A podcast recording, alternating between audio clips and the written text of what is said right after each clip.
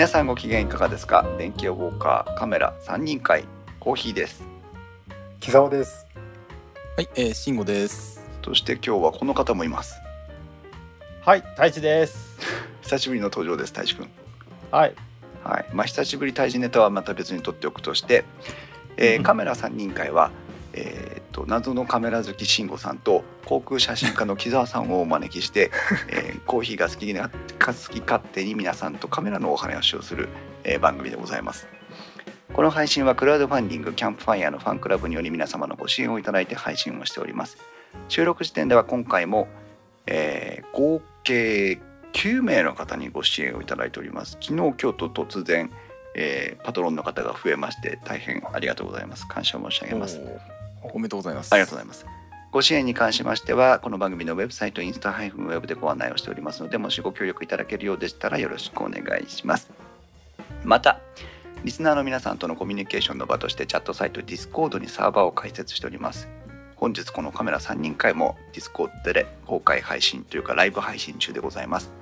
こちらはポッドキャスト番組ウッドストリームのデジタル生活と共同運用しております。よろしければご参加ください。Discord のサーバーの URL を番組のウェブサイトにリンクが貼ってあります。Twitter では「ハッシュタグ電気屋ウォーカー」をつけてツイートしてください。電気屋のキーは器、ウォーカーの W は大文字でお願いします。ということで久々の収録久々のカメラ3人会でございます。というか4人になっております。はい、よよろしくお願いします。お願いしまよす。ろしくお願いします。はい。えっ、とまああの雑談を始めてしまうとねまたあの本編があれなので雑談はまた雑談をするということで今日はまあ久しぶりに泰治君も、えー入りながらですけども、えーカメラ3人会でカメラ3人会はやっぱ慎吾さんと木澤さんが揃わないと、えー収録ができないということで、えー私の収録タイミングに無理やり合わせて今日調整していただきたいただいたんですが。で実は電気屋ウォーカー今日から収録マラソンウィークでございまして、はい、えー今日土曜日の夜このカメラ3人会を収録し、えー月曜日と水曜日にもそれぞれ収録予定がうんうんあります。はい。でなおお火曜日と木曜日は一人喋りの収録をするかもしれません。また大治がいればまた大治をねハードスケジュール。えー呼びますけど、えー過密過酷なスケジュールで走り抜ける予定です。はい、ただ、えーこの後の泰治君とのライト会この後というか、まあ、月曜日のライト会の話になると思いますが前回の収録の際、えー調子に乗って2本撮りをしたらば翌日から体調を崩しましてね 大変な思いをそれこそ木澤さんと会った時だ大変な思いをしたのでえーなのであの体調にだけは十分気をつけてこのマラソンを走り抜きたいと思いますのでよろしくお願いします。ほとほとでいきましょう。はい、行きましょう。はいはい。で今日のですね3人会のテーマなんですけども、えーネタはいっぱいあるんですがちょっと間も空いてしまったので一回こうカメラ3人会3人メンバーの、えー最近のこう購入遍歴といいますか新しくさ増えたデバイスは何かなとか新しく買ったものは何かなとかそういうものを、の情報を共有しながらですね、えー近況の話をしていきたいなと思っているんですがどうしようかな、誰からいきましょうね。うーん木澤さんから木澤さんが多分一番ネタをいっぱいお持ちなのでネタはあるかな。木澤さんからいきましょうかはい、じゃあ行きましょうか。はい、はいあの順番はまるっきりお任せしますのであはい。えっと、じゃあ、どうしましょう。さ最初にます。望遠レンズのお話から。いいですねうん望遠レンズあの、前回のカメラ3人会は、確か、ウォールレンズの望遠レンズを買いましたっつって、ああ、やってましたね。話をしてたんですけど、200ミリぐらいのでしたっけか。あ、そうです、そうです。えっ、と、75か200だったかな。うんうんうんうん。のを買ったんですけど、えーやっぱりオートフォーカスのちゃんとしたやつを買おうってことで、えっ、とですね、パナソニックの、うん。えーマイクロフォーサーズのパナソニックのですね、45200、45200はい。はい、ルミックス10バリオ 45200mm F4.05.62 というやつですね。おおちょっと待ってこれとディスコードにリンク貼っちゃいましょうかあ。お願いしますお願いしますはい。あ、じゃあ私が貼っちゃいます。いきます。あ、あ、てください。あ、ありがとうございます。ルミックス G バリオはい来た45200お F4 から5.6と。そうです、これですね。あなるほど。の本当のこと言うとオリンパスのあの40150プロっていうのが欲しいんですけども。さすがにあれテレコンつけて16万もするんで、うわ、ええ。もうねあの投資で F2.8 のすごくいいんですけどね、ええ。うん。うん、でただちょっとそこまで出せないんだけどどうしても羽田空港で写真が撮りたいってことで。うん。えっ、とまああの手元のレンズとかいろいろ売ってですねうん。うん。買いました、これが実際まえっと我らの富士屋カメラで、ほうんえーはいはいはい3万6千円ぐらいだったかな安いヨドバシとかだと4万円ちょっとぐらいなんですけどねメーカー希望小売が5万6千円ですもんね。あそのぐらいですかね、うん。うんへえ。でまあこれあのマイクロフォーザーズなんで 35mm 換算で90400ってとこですかねでかいね。400。いいですね、400。400でまああの前回その羽田空港であのスカイツリーをバックに飛びた飛行機が飛び立つところを撮りたいっていうので試してえまあマイクロフォーザーズで200あれば十分だなってところは手応えあったんでえ。うん。じゃあまあこれいろいろ種類あるんですねやっぱり300とかもあったんですけど、うん。うん、まあ200ぐらいまああればいいかなっていうところもあってまあこれにしました。うんはい4.0 F 値が4.0から5.6の45から200ミリっていうことはまあなんて言えばいいのか分かんないですけどいわばエントリーモデルに位置づけられるレンズなんですかね。それとももう一つ上なのかいやこれ思いっきりエントリーモデルです。ね。うんこれはあれじゃないの？よくダブルズームキットみたいなのについてる望遠側みたいなあのレンズになるんじゃないの？ああ確かに、うん、クラス的にはそんな感じですよね。なまああの望遠側はね結構遠く撮れるけどね。うん。うん、結構いけるけどまあそこそこのレンズですよね。実際撮ってみてどうですか？使った感っていうのは。うんあの結構思った通りには撮れるっていうところあったんだけど、うん。やはりどうだろうあのパナソニックとオリンパスの組み合わせがうん。同じマイクロフォーサーズでもいいかっていうとなんか反応が遅い気がしていろいろ話聞いてるとやっぱりオリンパスオリンパスの方がいいんじゃないかって話もあったんですよね。ここがね。正直今日この話木澤さんから聞けてあの一番気になってたのがそこなんですよ。マイクロフォーサーズ、まあ、これ慎吾さんにも聞きたいところなんですけど、マイクロフォーサーズ企画ってねせっかく企画を統一したわけだからパナソニックだろうがオリンパスだろうが使えるわけですよね。うんだけどその今木澤さんがおっしゃってもらったように、えっとこれはまあレンズのそもそもの、えっとじゃあそのオートフォーカスのスピードの問題なのかとかっていうこともあるんだとは思うんですけどどうなんですかねその他社間の組み合わせのマイクロフォーサーズのシステムっていうのは。基本的にあのフォーカスが合うっていうところについてはあの両者互換性はあるはずなんですけども、うん例えばこのレンズについてやっぱりちょっと気になったのは中段くらいにある、えー、とボディ内手ブレ補正とレンズ側の手ブレ補正を同期させてやるってやつがおそらくオリンパス機とはできないんじゃないかなっていう感じはしますけどもね。デュアル IS2 ってやつですかね。そうですねそうですね。そうあですねあ木澤さんどうです？あのでこれ実際そのパナソニックのボディとうまく連動できるけどただ他のマイクロフォーサーズともあのなんていうの手ブレ補正とかはできますよとは書いてるんだけど、うんうんうんうんうんなんかやっぱり合ってないっていうかやっぱり逆にオフにしてもオンにしてもあまり変わりがないっていう感じがするんですよね。はいはいはいはい。なるほどね。もうメーカーでそうヨドバシとかでいろいろ話聞いてもうーんはっきりとしたことは言えないんですがやはり同一メーカーの方がいいですよねっていうのは言ってましたよね。これ木澤さんあのこのレンズ選びされてる時に、まあ、当然我々だと一番最初に出てくるのはプロレンズですけどえオリンパスだってあのこの木澤さんが今回選んだ45200の4.0の5.6ぐらいに相当するレンズってあるんじゃないかなと思うんですけどそれはどうだったんですかね？えーとねいあちょっとね手元資料ないけど微妙になんかあって75と300とか。はい、なんかそういうクラスだったんでなんか欲しいと思った範囲じゃなかった気がするんですねオリンあパスそうなんだ。なるほどね。ちょっとオリンパス今見に来たんですけども、はい、40150の次が75300ですね。それだそれ。うはん。だから微妙に焦点距離かぶってないんですねこうやって見ると。あ、そうね。でも75300だって航空写真には良かったんじゃね？と思ったけどあー確かに良かったかもしれないですけどねあとなんか現物見たんですけどすごく安っぽかったんですよね。それはちょっといただけない。えこれっていう感じだったんで、えまあまあそれだけで見ちゃうのもおかしい話なんですけど、ーはい。うんオリンパスのこの安い方のレンズはちょっとプラスチッキーという感じはしますね。あ、そうか。それはちょっとね、F 値は変わんないぐらいですかね。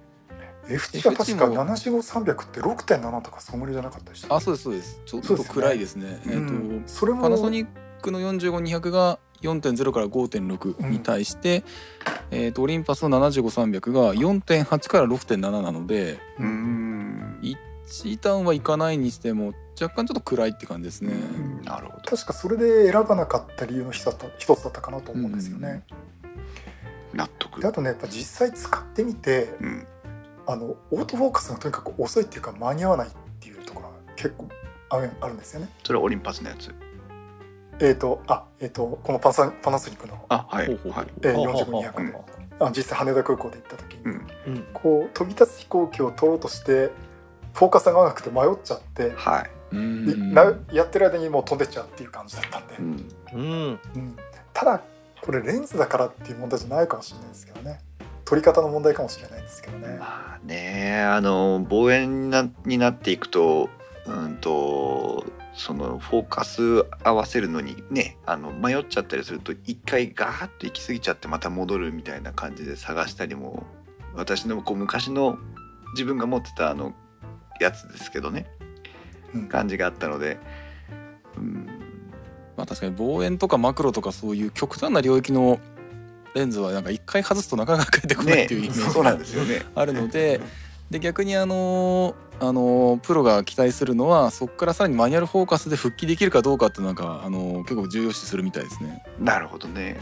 マイクロフォーサーだとちょっと難しいですけどうんあの AF から直接マニュあの MF でオーバーライドできるタイプだとえ一回外したものを強引に手で復帰させるみたいなそういうのをあの重要視してるっていう話を聞いたことありますけど、そうか。プロレンズですね。そうですね。そうやっぱそうなのかな。ね。まあね明るい大きいレンズですしね。あのレンズ404250はね。でかいですよね。でかい。やフルサイズのレンズと比べたら大丈夫大丈夫。は いあそうかそうか。そう確かにさもう基準がミラーレスになっちゃったから。うん。うんなるほどね。40150ものとしての作りが最高にかっこいいと思うよね。うん。ああいいですねあれは。うん。これはあのあれオリンパスのやつね。そう。うん。うん。うんこれはねこのレンズはねかっこいいと思う。すごいかっこいいと思う。あまああこのフードの出方もこうスライドして出てくるんですけどすごいかあっこいいんですいいね。そういうのいいですね。そう。あのものとしてああいいなってすごい思う。これは、うんうんうんえー今深さんがタイムラインから深さんがあのオリンパスの75300のはい。リンクを貼ってくれましたけどえ手にと取ってないからあのあくまでも写真の見た目だけですけど俺これ嫌いじゃないけどな。うん。うん。つるっとしてるね。うん。100ちょっとですねあのー。35ミリ換算150から600っていう よだれが出ちゃうねもうね。ただちょっとこのプロレンズがあの金属な感じをするのに対してうん。若干ちょっとそのレンズの鏡頭があの軽いというか、うん。ちょっと仕上げが少し安く感じるっていうのは確かに事実で、うん。うん。うん、まああのーこれちょっとやっぱ実物触ってみないと写真よりもあのいいと思うかもしれないし逆にちょっと写真よりちょっと安っぽいなと感じるやもしれないという微妙な仕上げかもしれないですけどね。いや安っぽいんでしょうけどね、まあまあいんでしょうけど、まあ。もう相手がプロレンズで良すぎるってのもあるけどね。そうそうそう。うん。ミラーレスを手にした段階であの最近自分に思うんですけどあのやっぱり木澤さんこのルミックスの45200を選ぶのって結構多分相当迷われたと思うんですよ。悩みましたね。で、うん同じかどうかは分かりませんけど私が同じ立場だったらどうかなっていうふうに考えてた時にあのオールドレンズは確かにマニュアルフォーカスしか効かないけどもあの金属の強度のあのしっかりしたものが選びやすいっていうね、バリエーションとして存在しているので選びやすいとかっていうこともあってでじゃあプロレンズはどうかって言ったら当然プロレンズはいいよくて大きいわけなんだけどミラーレスを選んだ時点で多分自分の気持ちの中でこのプラスチッキーなレンズもあの手にしなきゃいけないという選択、うん。こう気持ちを切り替えていかないといつまでたってもあの私の当初のニコンをやめたあの装備が重いから嫌だっていうところからうん。ボディは軽くなったけどレンズ重いんですけどみたいなさ。いうのが終わらないというねジレンマがあるなっていうふうに思いながら。うん。私逆にどんどん重くなってますね今の装備がね。そうね。でも楽しいですねこういうねあの今までのレンズを処分してとかっていう原子のひねり出し方はしなきゃいけなかったんでしょうけど今まで使ったことのないとかあんまりあの使いこなせてなかった領域のレンズが使えるようになるっていうのは楽しいもんですね。うんうんうんうん。やっぱりこ空港ではもうこの45200ばかりですか？えっ、とそうです。ほとんど4 45200ああのあ200ね。これだけかな。あとはあの最後こう夜景を撮るときに、うんうんうんうん。あの第一ターミナルから国際線ターミナル夜景を撮るときに広角で1240を使ったりはしますね。今回あの娘っちをね初めてネズミランドに連れてったんですよ。はい。うん。あのはいはい。先週末だったかな。で、うん。えー、と結果的にカメラはもうあのオリンパスで1240のプロレンズだけで行ったんです。うんで改めて思ったけどやっぱり1240はあれはいいっすね。なんかいいよこういいなあれはいいです。ねあの一歩二歩自分で、まあ当然だけども自分がそのディスタンスを稼げる気持ちとか条件が許しさえすれば引いて取れば広角のね 視野角もカバーできるだろうし寄って取れば望遠もできるだろうしじゃあオリンパスのあのデジタルズームもかけられるしとかいろいろ考えた時にやっぱいいわ。いいよ。実感。いやまあでもその、まあ、木澤さんは飛行機を取ることが多い。ではい。小日向は今回みたいにその娘さんを取ることが多いっていうのでやっぱりこの対象物との距離感うんうん特に娘っていうのは飛行機がすごい近くに来たり遠くに行ったりはないじゃん。そうなんだよね。飛行機目の前にいたらそれはもう登場するんだから。うん。で でも娘はこっちに行って向こうに行ってもでもそんなに遠く行かないでしょ。そうだね。ああれどこ行ったってとこはもう探す違うことになってるから。大変なことになっちゃう。逆に別問題が。そうそれは。迷子センターに行かないといけなくなるから、うん。でやっぱその距離感ってのでレンズが。でも自分もね結構ディズニーランドとかも言言っちゃうけどね。えっ、と好きで行くんだけど、うん。やっぱ使うのはね標準レンズよりは広角側なんだよね。うん。ああそうですね。あの手を手をつないだ相手ぐらいの距離感もううん。ん 1, 1メーター2メーター半径12メーターぐらいのエリアのものを取ろうとするともう圧倒的に広角しかいらないよね。まあね。ああ。そうなんだよでね。木澤さんは今回今回で木澤さんのフィールドは羽田空港でしょうん、そうですね。これがわしみたいに伊丹空港だとまた違うのよ。ああなるほどなるほどそれはそうだね。あどういう感じで違うんですかそれは？あのね伊丹ははいはい飛行機と取れる場所の距離が圧倒的に近い。へえ。でなんだったら伊丹の場合の方は広角の方が面白いかも。なるほどね。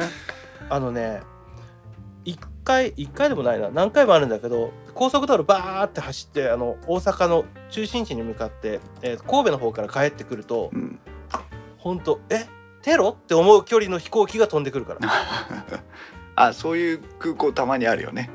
あるある、うん、確かに。が結構そそういう感じなのね。北陸の方にもそういうとこあって、新潟だったかな、どっかあったような気がするんだよね。あの、くよそ見をするしないでくださいって書いてある飛行機が飛びますって。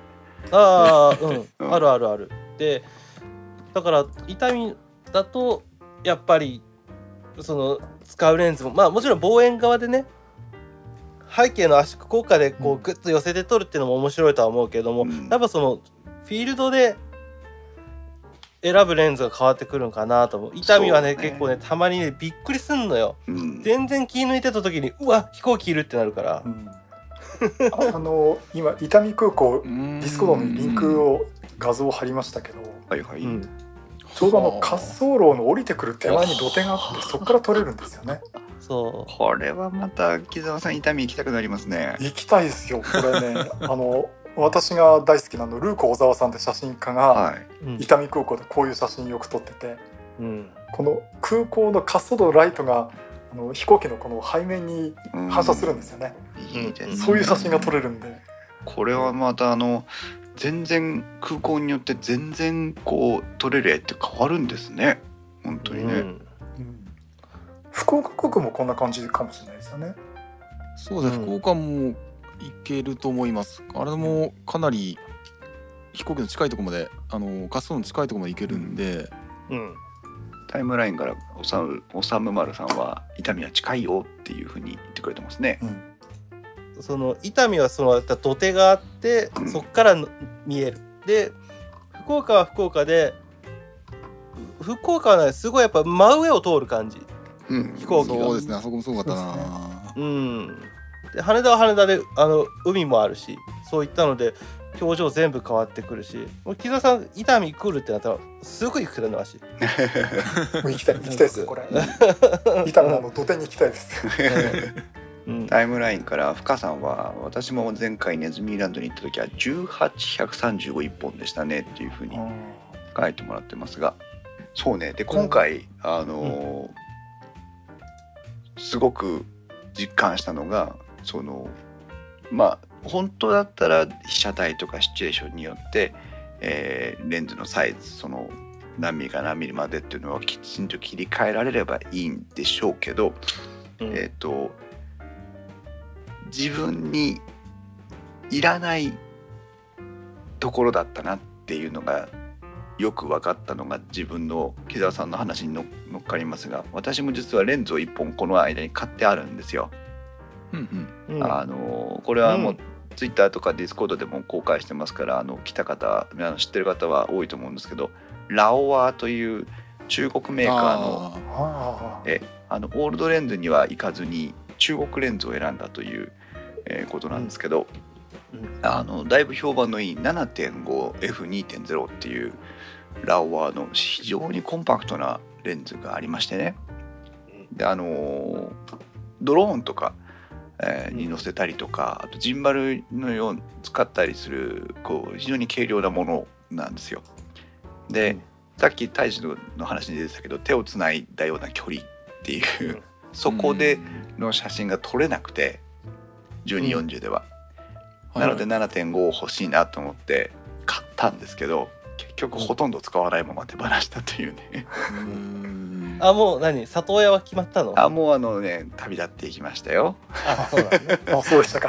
はい。であの慎吾さんと木澤さんにも一応もしあのねあ欲しかったのにって言われるとあれだなと思ってお声掛けだけはしたんねですが 声かけていただきました。えー今深さんがディスコードのタイムラインにラオワの7.5の F2 を貼ってくれてますけどね、うん。あのー中華製のレンズってどうかなというふうに思ったんですが、えーうん。いろいろね今いろんなものの技術が中国の中でも上がっていて世界ブランドになってますけど、うん。このラオワのレンズもね良かったですよ。非常に良かった。うん。うんうんただねあの決定的にねもうオートフォーカスなしでは生きていけないっていうのがよく分かりました。そうね。うん。それが一番大きかったのとあとその、えー、とレンズ交換をしながらポートレートとかその娘っちの面倒を見てとかって移動しながらとかっていうとやっぱその交換をする手間暇ってあるわけじゃないですか。だから自分で一人で写真と撮りに行ってる場合はレンズ交換って全然問題にならないと思うんですけどうん。あの誰かがいるのにポップコーンを持ってってさでベビーカーも押しててさカバンも背負っててさで40分豊さんのハニーハントに並んでてレンズ交換しろって言われてもねちょっとね億。そうね、劫、うん、そうだよね。うん。そう。で結論1240でやろうという、正解。え 正解。大正解。基本マニュアルフォーカスだと両手確実にそれだけで塞がりますからね。そうなんだよね、あのぼ乱暴な話ですけどオートフォーカスなら片手だって撮れるわけですから、うん。そうそうそうそう。うん、あと最近私のカメラの使い方があの、それこそ木澤さんとか慎吾さんのせいでピークデザインの、あのね、うん。てるてる坊主じゃねえや。電電太鼓がついてますけど、あのワンタッチで外れるねストラップとかハンドストラップとかついてますけど今あのネックストラップほとんど使ってないんですよ。あそうなの、うん。あ全部あのなんていうのハンドストラップ。あの手グリップのところのストラップにしてるんです。よそれもピークデザインのやつなんですけどあのうん。カフスでしたっけ？あの片手用のそうそうそうそうそれですそれですはいはい。あのグリップにつけるやつじゃなくて、うん。えっ、と何？携帯電話のストラップぐらいの長さのやつ？うん、違う。あのグリップにつけるやつ。っていう。かグリなんていうの？握ったところのカバーになるベルトのやつなんだけど。あ。あのそっちなのね。うん。電電太鼓とあの、うん。下にピークデザインのベースプレートをアルカスイス互換のベースプレートをつけで、うん。そこに電電太鼓を一つ穴を通すんですね。で、うん。えっと右側はあの三角形の D 管みたいなやつを通すとこあるじゃないですか。あのお決まりのショルダーストラップの通し穴があるじゃないですか。あそこに、えー引っ掛ける形で、えーホールド性を良くしてくれるっていうのがピークデザインでも売ってるんですけど、うん。もうあれしか使ってないんですよねで首からぶら下げないと面倒くさいじゃないって。あ今はい。慎吾さんがツイッターに、これですタイムラインに入ってくれましたけどクラッチですね。クラッチ。あ小秘蔵この形好きね。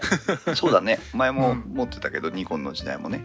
うん。でもミラーレス、オリンパスの OMDM1MAX になったことによって非常に軽くなってなおかつこのこのクラッチのやっぱりねデザインというかその取り付け方も含めていいのようんうんうん。うんだからもうで自分はショルダーストラップをもししてても大体カメラは握ったままで動いてるので、じゃあ、うんいらないじゃんっていうんでほとんどつけてないです。あそう。で、えー、と使わない時要は首から下げたいシチュエーションの時どうするの？って言ったらカバンに入れるだけなので。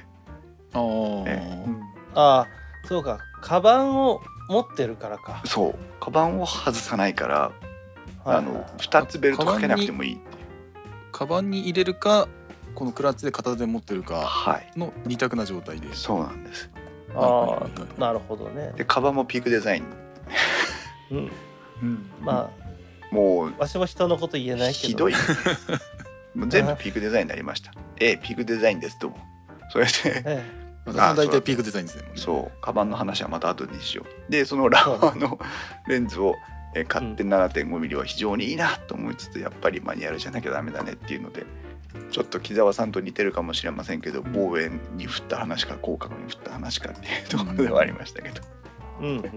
はい。やっぱ標準ズームって本当にあの偉大ですねそういう意味じゃね。本当本当そう思いました。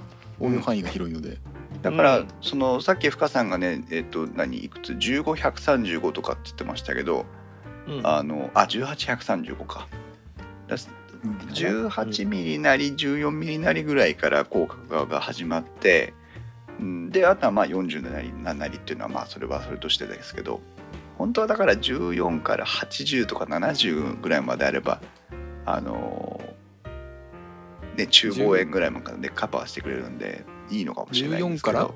うん。14から80ぐらい？ね80だと35ミリ換算で160、はいはいはい、はい、135ぐらいあるとやっぱりあのスナップとかポートレートには結構いいじゃないですか。あれなんか最近タムロンがそんなやつ出ませんでした出しませんでしたっけ？ああもうこれ以上レンズの話はしないでくれ。まだたあの一眼レフ用なんであの完全に一眼レフ用なんでちょっと我々はちょっとあの縁がないんですけども。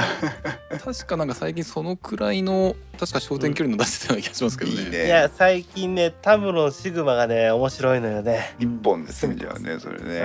これが近いかなえー、とタムロンのあのこれフルサイズ用の35から150ってやつなんですけど。あいいね。それぐらいがいいですね。そうこれすごい欲しい。あのこの焦点距離はすごい欲しいんですけどね私もね。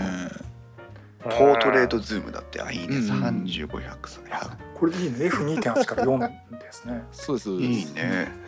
もうみんな食いつきすぎやって。最近のシグマタムロンってあのもうなんていうの？一つの、えっと光学機器メーカーというかそのブランドとしてのうんと提案の仕方をだいぶ変えてきてるというか。うん確かにあの消極的に選ぶではなく、うん。タムロンのレンズが使いたいからとかシグマのレンズを使いたいからっていうふうに選ばれるあの、うブランドというか立場になってきた気がしますね。うんここはねまさにやっぱもそれだと思ううなんかねサードパーティーっていうよりはもう純粋に純然たるレンズメーカーなんだなっていう感じはする。うん。うん。うん、シグマのレンズニコンのレンズが買えないからキャノンのレンズが買えないからシグマのレンズ持ってたよっていう時代じゃないっていうことなんだよね。確かに確かに、そうですね。とうん尖った商品も多いしね。多いです多いです、シグマのレンズはもう尖りまくってますけどもうん、まあほら。そして重い。そうね。慎吾さんがねいあのついにあのマウント交換をしたわけじゃないですか。あやってみましたやってみましたああの話もちょっと聞いてみたいですけどね。うん、はいはいはいはいあれはシグマでしたよね。そうですそうですのうんとアルファ3あアルファ7また出てこねえよ。アルファ 7R3 ですね アルファ7あのー R3 用に買ったレンそうですそうですあ。のソフマップでうん、ソフマップであの SA マウント用の、えー、135mm F1.4 F1.8 か、うん。っていうレンズがあの他のマウントよりも随分安く売ってたんで、うん。うん、最初それあの、えー、とシグマ純正のマウントコンバーター、えー、と MC11 ってやつがあるんですけどもそれ経由で、えー、と E マウントに変換して使ってたんですけどやっぱりちょっとあのオートフォーカスがちょっと遅かったりとかうん。あのコンティニュアス AF が使えなかったりとかっていうのがあったんで、うん。でまあこの135もやっぱいいなっていうんでじゃあもうちゃんと、えー E マウントにしてしまおうということであのマウント交換ちょっと依頼してで、えー先日、えー E マウントになって生まれ変わって、えーうん。帰ってきたという感じなんですけすども、ごい。でおおご予予算的にはどれぐらいかかったんですか？まあこれあの調べればばすぐ出てきちゃうんですけどあのえっ、とマウント交換が3万8800円ですね。あああまあでもまあまあ全然、うん。全然、か買い替えるよりはね全然。うん、そうで全然いいよ。うん、でちょっとあのー同時期に売ってたあのー同じくソフマップで E マウントの 135mm が、あのー売ってたんですけれども、はい。えっ、と SA マウント版私が持っていた SA マウント版の 135mm を富士屋カメラで売った金額と、うん。ソフマップのその中古で売っていた 135mm E マウント版その差額が大体マウント交換と同じくらいの価格だったんですよ。あなるほどね。うん。なるほど。であればうん。マウント交換の方がうん。話のネタになるだろうということで あえてあの売って、えー買い直すではなくマウント交換をちょっとお願いしてみたと、なるほど。あとはまあうん。一回ねメーカーに帰ってまた来てくれるっていうそうですそうです。とこもで含めてそしたらですねあのーおまけとして、あのー中古で買った際に少し中にあのレンズの中にちょっとホコリが、あのー入ってたんですね。はい。はいはい。あの別に写りに影響するようなもんじゃなくて本当に小さいやつだったんですけど、ええ。帰ってきたらそれがなくなってました。あ綺麗になっやっぱりある程度分解清掃してくれたのかな？そうですねそうですね。で実際そのえー、と問題になっていたコンティニュアス AF とかその他の部分についての改善というのは見られました、えっとまだあのーあまり本格的には使っていないんですけれども、うん。あのーえっと持ち出して使ってる限りではあのーマウントコンバーター経由よりも多分早くなりましたね。なるほどね。でちゃんと、うんコンティニュアス AF もあの今だとちょっとギクシャクした、えー変な動きになってたんですけど、うん。まあこれあのもともと、えー AFC には対応していないっていうのを歌ってた上であえて、えー試してみた限りなんですが、うん。えーそれがちゃんと E マウントネイティブになったおかげであの、いえー、と AFC もすごいスムーズになったんでであとは今度これをあの屋外のポートレート撮影でね撮影会に持ってきたいなというふうに考えているんですけどまだちょっと今そこのタイミングが、うん。あのつかめていないって感じなんですけども。なるほどね、うん。すごいね。レンズはこうこうやって考えてみると最近はまあねあの今タイムラインさんタイムラインからはえっ、と深さんがえー、とシグマのレンズのね 135F1.8 とかっていうレンズを貼ってくれたりとかこれがちょうどそれです。あの私がそのマウント交換したレンあズです、ね、これなんですね。うん。これですこれです。でけえ。F1.8135 で。いやーでけえ。これまたこれ。これ大きいですよね。これまたえっ、と1.3キロクラスだった気がします確か。でけえ。俺のフル装備よりも重いような気がする、うん。まあこうまあ、いう、ちょっと今回あの、うん、あれですかねあのマウント交換の話にもうちょっと続きなんですけどどうぞ。あのまあ CT プラスがあったじゃないですか。はい。はい。であのー CP プラスの前ちょっと前ぐらいのタイミングであのパナソニックから S1 とか S1R とか発表されてうん。はいはい。はい。L マウントへの移行っていうのもちょっと考えた方がいいのかな考えてみたいかなっていうふうに思ったんですよ。で、はいそうした時に、えーまずは、えー、とシグマが、えー、と結果的に MC22 だったかな、えー SA マウントから、えー、と L マウントへっていうコンバーターとか出したんですけどうんいろいろとそういう、あのー環境は整いつつあるんですが結局今年の CP プラス、えー3月の時点ではまだちょっと移行には早いのかなっていう、うん。うんえー感じがちょっとしていて、うん。まあ、パナソニックとライカでパナソニックも本当にあのハイエンドのやつしか今のところ出してないのでうん。ちょっとまだ移行するには本格移行するにはまだちょっと準備ができてないのかな。確かに。うん。うん、って考えれば変にその、えー、と L マウントの方もちょっと、あのーいやらしくね、あのー視野に入れた形で SA マウントに残しておくよりはもう、えー、と E マウントにきっちり乗り換えてしまいましょうってんでマウント交換を決意したっていうのも若干あるんですけども。なるほどね、うんうん。これはあのーい一時ねこの、うん、どれぐらいだろうな2年3年2年前ぐらいかな。なんとなくこうあのーカメラ業界がまあ一つのステップに行き着いてしまったようなこう、うんあれ最近カメラちょっと面白くないのかなみたいな雰囲気も多少あの市場では感じてた方もいらっしゃるのかなというふうにうん思ってた時代があったんですよ。あのなんていうのあれそれこそだからキャノンニコンがミラーレスじゃなくてあそうそうミラーレスのフルサイズのミラーレスを出す前あたり。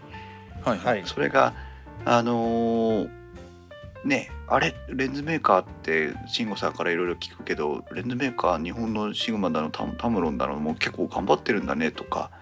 わあニコンがフルサイズで見られて出したしみたいな感じで出てきてまあこれまで要はボディの方あるいはそのメジャーメーカーがそのカメラ業界みたいなのを牽引してた雰囲気から何かこう百花繚乱のまあね今まであったメーカーだではあるんですけどいろんなあメーカーにまた光が当たってみたりでそのレンズメーカーがレンズメーカーでこう躍進してきてみたりなんていうのがあったりして、途端になんかこの1年ぐらいでまたカメラが面白くなってきた感じが私個人的にはするんですけど、うん。うん、なんか確かにちょっとあのカメラメーカーとしてもネタ切れ感があったところにもうフルサイズへ持っていくしか今度は逃げ道がないっていうふうになんか後ろ向きな視点もあるかなと思うんですけども、うん。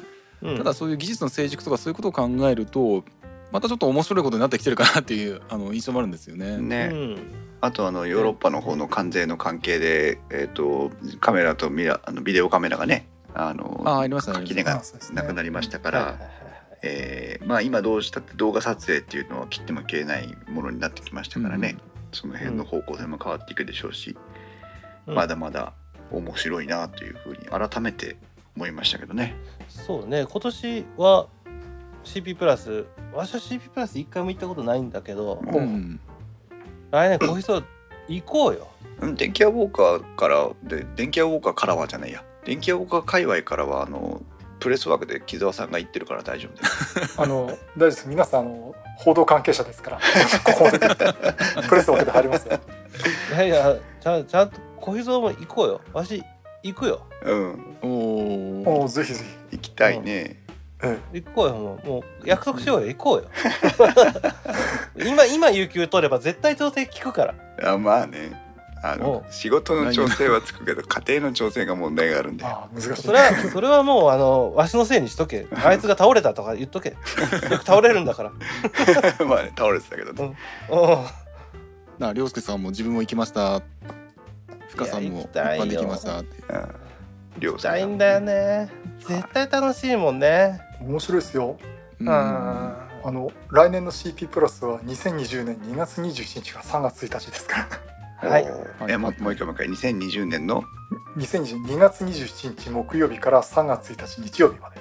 あ。ー年度末だな。そう。我がそう我が社のあの期末なんですよ2月3月 そうそう。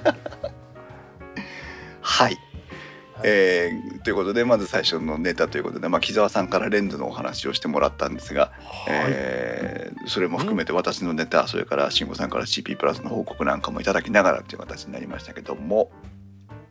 なんか涼介さんが今月中に PAF というイベントがあるそうですっていうのもありますけど。PAF 何？フォトアクセサリーのやつか。これ確か平日にやってるやつはあるんでしたっけ？確か。あそうトア6月18日火曜日から水曜日ってやつで確か。あのーなんかそういうあのプロフェッショナル向けなのかな？あのフォトアクセサリーフェアとかなんかそんな感じで。うん。あのカメラ本体というよりはなんかアクセサリー系あの確か健康トキナーとかああいうところがあの出品している展示しているっていうやつが確かありましたね。散財の匂いがプンプンしますね。これはこれで楽しそうじゃん、うんうんうん、PAF フォトアクセサリーフェアってやつだね。ああおこれはどどこでやるんだろうね。パシフィコ横浜横浜かまた。あ CP まプラスでしょ。たまたうちの会社の近くで。目の前で。しながら行けるもんね木澤さんね。ああうん。ああこれだよ。もう大光量ストロボを使った魅力的なポートレート撮影でイルコさんが来るよ。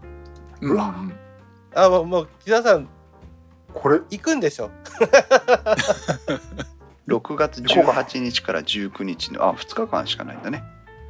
えー。そうですね。だから CP プラスみたいにあの、うん。休日を挟んだあの大規模な一般向けというよりはもう少しちょっと空いたあのターゲット絞ってるようなイベントっぽいですねこちらは。フォトネクストあああ2019という。6月18日ですか？火曜日であすか、来週再来週？火水。来週火水。ああちょっと行ってこっかな真面目なし。じゃああ木澤さんだっのてあのお昼ご飯食べに行こうの勢いで行けちゃうもんねこれね。うん会場に行くぐらいは行ける。お昼ご飯で。いやあの極端にしてあの半日午後休みますって取って、うんうん。うん、いいなとか一個は。うんねあこれでもあー楽しそうだねこれ、あちょっとやばいな、うん健康トキナーが主催してんのかなこれ。そもそもが。フォトネクストそうなん2019かな。ああこれはこれはいいかもしれない。はい。ありがとうございます。貴重な情報横浜から15分か、木澤さんはあのレコーダー担いでいってください。はい。そこはもう一人で楽しんできてよ。あ まあこういうアクセサリー類もねなかなか奥が深いですからね。あねえはい。ということでした。はい番組の途中ですが今回も配信が長くなりましたので分割してお届けしたいと思います。引き続き次の配信会もお楽しみください。